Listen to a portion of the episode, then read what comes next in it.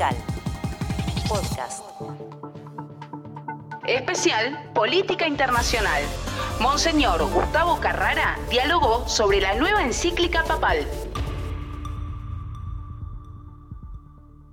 Pese a quien le piese, y le gusta a quien le guste, hay un líder mundial que es decisivo también en el enfoque de lo que está ocurriendo en este mundo globalizado. Se trata del Papa Francisco, quien hace días nada más sacó, emitió una nueva encíclica, Fratelli Tutti, que marca también un antes y un después en la mirada que tiene su papado en torno a lo que implica la desigualdad a nivel internacional y quienes la generan. Para hablar de esta encíclica, dialogamos con Monseñor Gustavo Carrara. Escuchamos la entrevista que le hicimos hace horas nada más.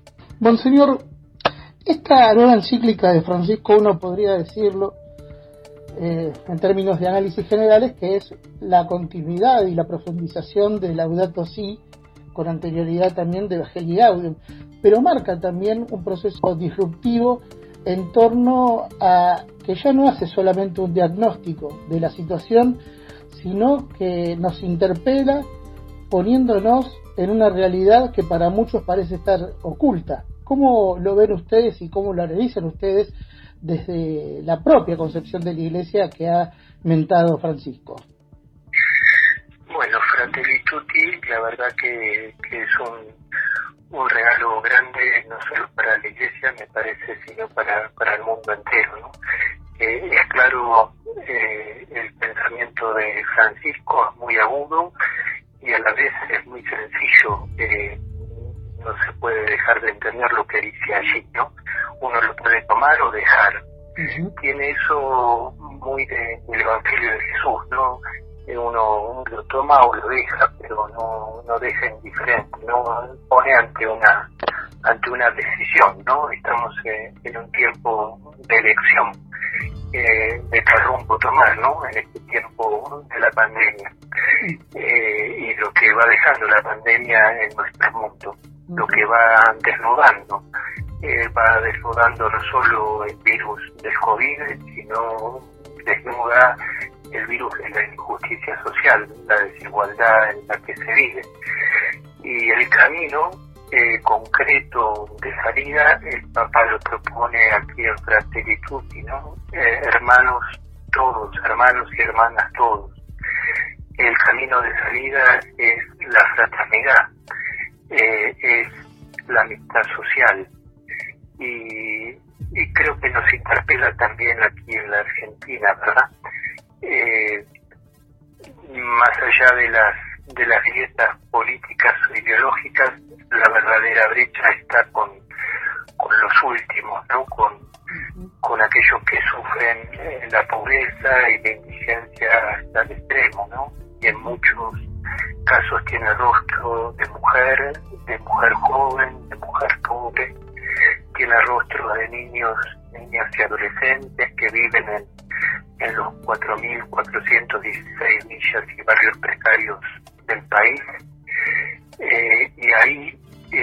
es la brecha que hay que acortar, ¿no? Y buscando eh, a través haciendo eje no en la promoción humana a través eh, del trabajo. Es uno es uno de los ejes de la de Fratelli no eh, el trabajo como el camino para para ponerle pie a, al pueblo que, no es que no trabaja no muchas veces tiene una vida sin salario pero eso no quiere decir que no sea eh, laborioso, que no sea trabajador. ¿no? Yo el otro día estaba escuchando en una reunión a un compañero de un sindicato, un trabajador agrupado en un sindicato, que decía, salí a la puerta de mi casa, iba a trabajar y vi un muchacho que estaba con un carro eh, levantando cartón. Y dice, mi sueño es que, esto no suceda en Argentina, que, que todos podamos tener un trabajo eh, con un salario digno, ¿no?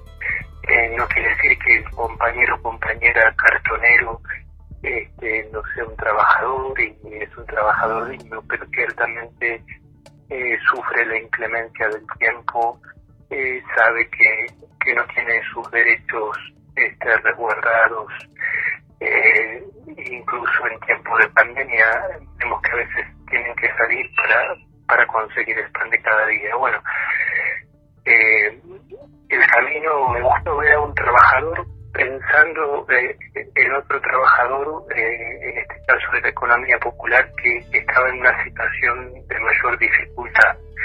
Eh, y eso es que los trabajadores se unan, que piensen más allá de su propio sector, buscando el bien de los demás. Eh, va en el espíritu de, de esta encíclica, ¿no? Porque el Papa va a decir con mucha contundencia, ¿no?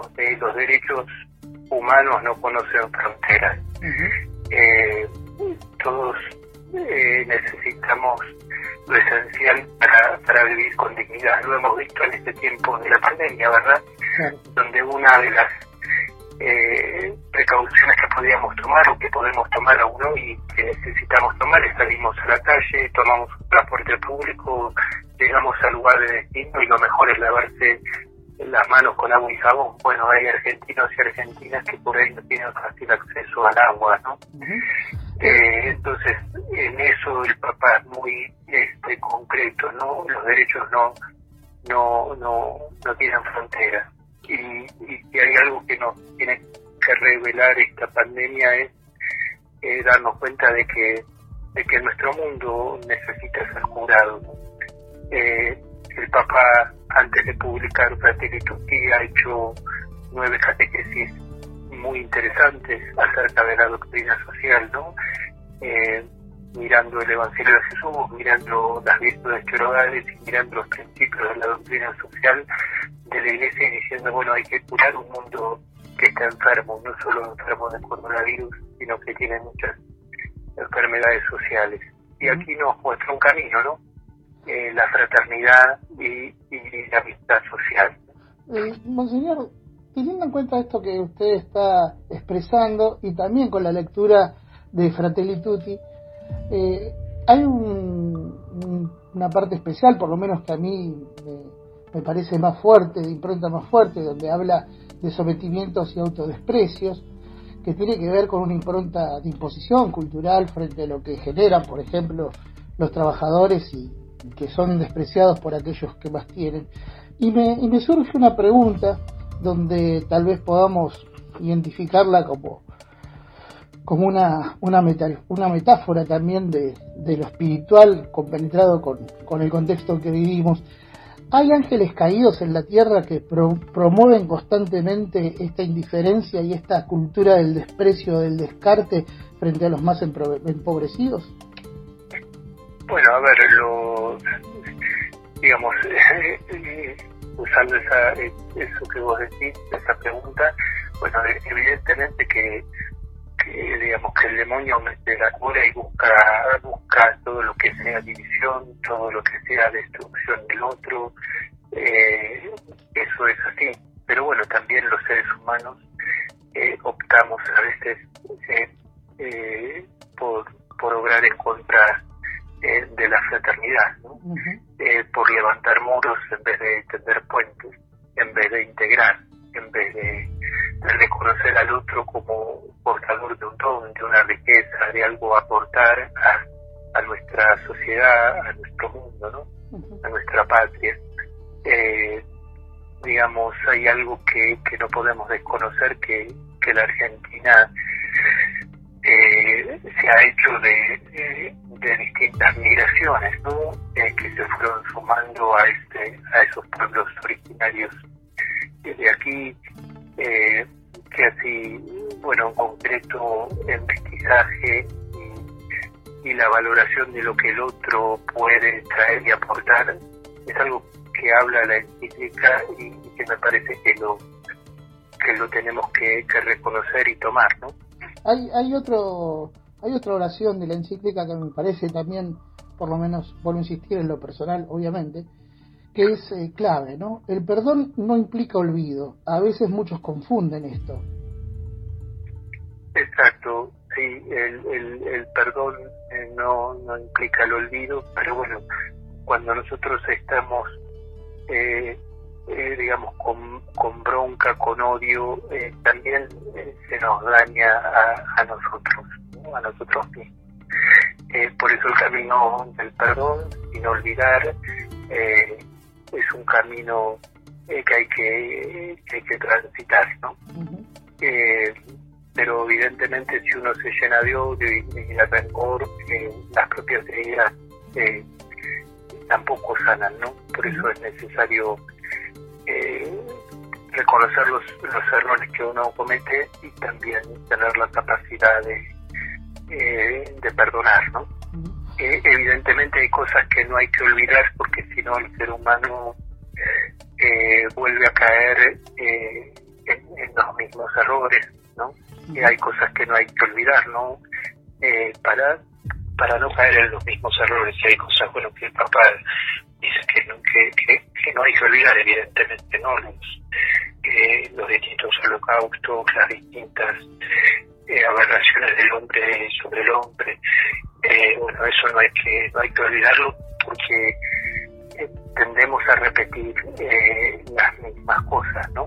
y, y y cosas que nosotros habíamos por ahí logrado eh, como humanidad eh, al poco tiempo, a las pocas décadas, este, pueden volver a, resurgir los racismos, pueden volver a resurgir, este, digamos, el creer que, que, alguien es superior al otro eh, porque es de determinada raza, porque es de determinada religión, porque es de determinado este país, ¿no? Entonces, bueno, hay errores que, que, o atrocidades de la humanidad que no hay que olvidar para no caer en lo mismo. Para, para finalizar, Monseñor, eh, ustedes vienen trabajando en este marco de la cultura del encuentro, de tender puentes, en lo que se conoce como Plan San Martín, qué expectativas tiene en torno al mismo y qué, cuál es el objetivo final que pretende, se pretende alcanzar con el mismo en función, obviamente, de esta fraternidad de la cual habla el Papa. A ver, ahí el plan se llama Plan de Desarrollo Humano Integral, adquirido ese nombre. Eh, es una propuesta del mundo del trabajo, ¿no? Eh, me parece me parece muy muy valioso porque son los trabajadores eh, reunidos en los sindicatos, en distintos sindicatos y trabajadores de la economía popular eh, que, se juntan a, dialogar y, a, y a llevar eh, propuestas concretas y lo más viables posible para, para una Argentina mejor, ¿no? Pero es una propuesta de los trabajadores fundamentalmente. Y bueno, me parece que, que, que eso es es muy interesante, ¿no? Que, que los trabajadores tengan esta actitud, este, que se visibilice, ¿no? Lo, lo, creativo, lo propositivo, eh, ese diálogo genuino, buscando acercarme eso de, empezar por los últimos para, para llegar a todos, ¿no? Que en el fondo es un principio del Evangelio de Jesús, ¿no?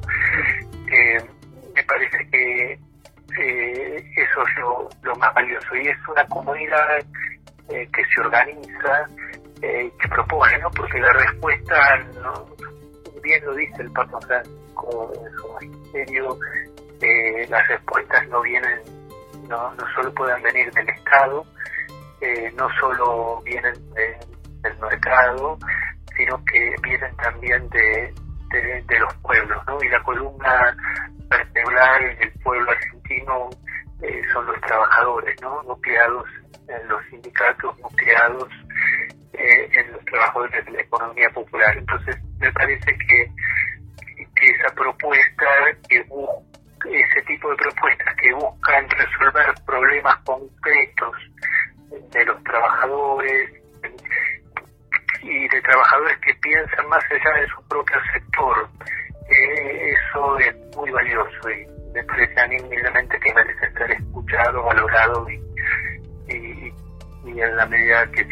valioso puesto en práctica, ¿no? Pero ya el camino que, que veo que hacen eh, me parece muy valioso, ¿no? En ese sentido. Espero estarlo transmitiendo bien.